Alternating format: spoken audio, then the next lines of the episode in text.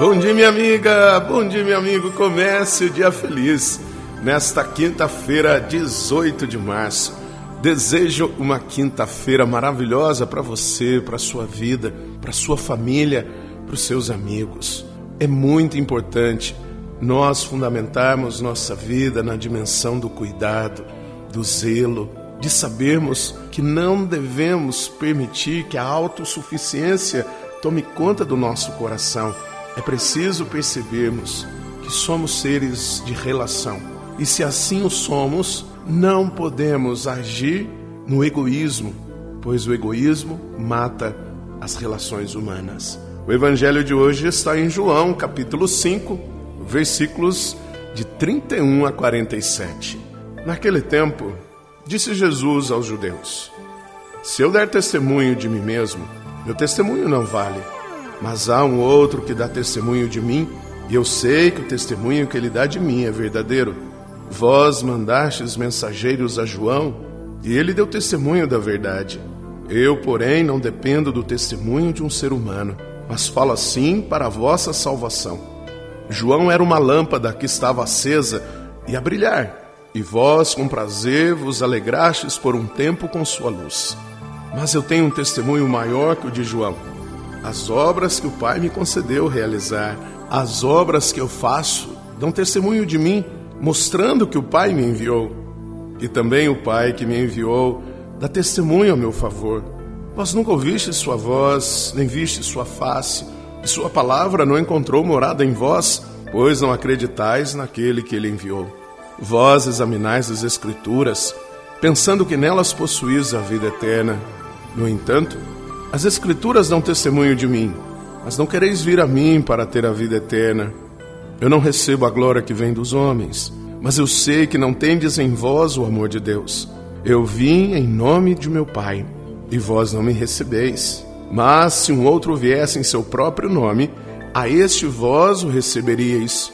Como podereis acreditar, vós que recebeis glória uns dos outros, e não buscais a glória que vem do único Deus? Não penseis que eu vos acusarei diante do Pai. Há alguém que vos acusa, Moisés, no qual colocais a vossa esperança. Se acreditasseis em Moisés, também acreditaríeis em mim, pois foi a respeito de mim que ele escreveu. Mas se não acreditais nos seus escritos, como acreditareis então nas minhas palavras? Minha amiga, meu amigo, os judeus, eles buscavam suas satisfações egoístas e por isso não conseguiram perceber a ação de Jesus, a presença de Deus na revelação de Jesus. E muitas vezes nós também não conseguiremos se nós estivermos fechados em nosso egoísmo, na nossa vaidade. Por isso é muito importante que deixemos o Espírito Santo agir em nós para que percebamos a presença de Jesus nos sinais dos tempos. Reze comigo. Pai nosso que estais nos céus, santificado seja o vosso nome, venha a nós o vosso reino, seja feita a vossa vontade, assim na terra como no céu. O pão nosso de cada dia nos dai hoje, perdoai-nos as nossas ofensas, assim como nós perdoamos a quem nos tem ofendido, e não nos deixeis cair em tentação, mas livrai-nos do mal. Amém. Ave Maria, cheia de graça, o Senhor é convosco.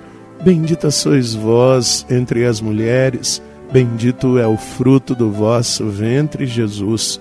Santa Maria, Mãe de Deus, rogai por nós, pecadores, agora e na hora de nossa morte. Amém.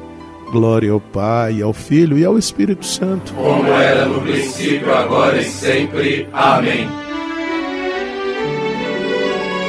Minha amiga, meu amigo, é muito importante que nós realmente estejamos abertos para percebermos a presença de Jesus em nosso meio, os milagres verdadeiros, a bênção, a graça.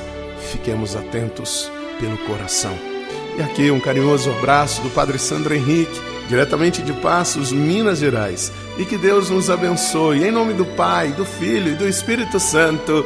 Amém. Um beijo no seu coração.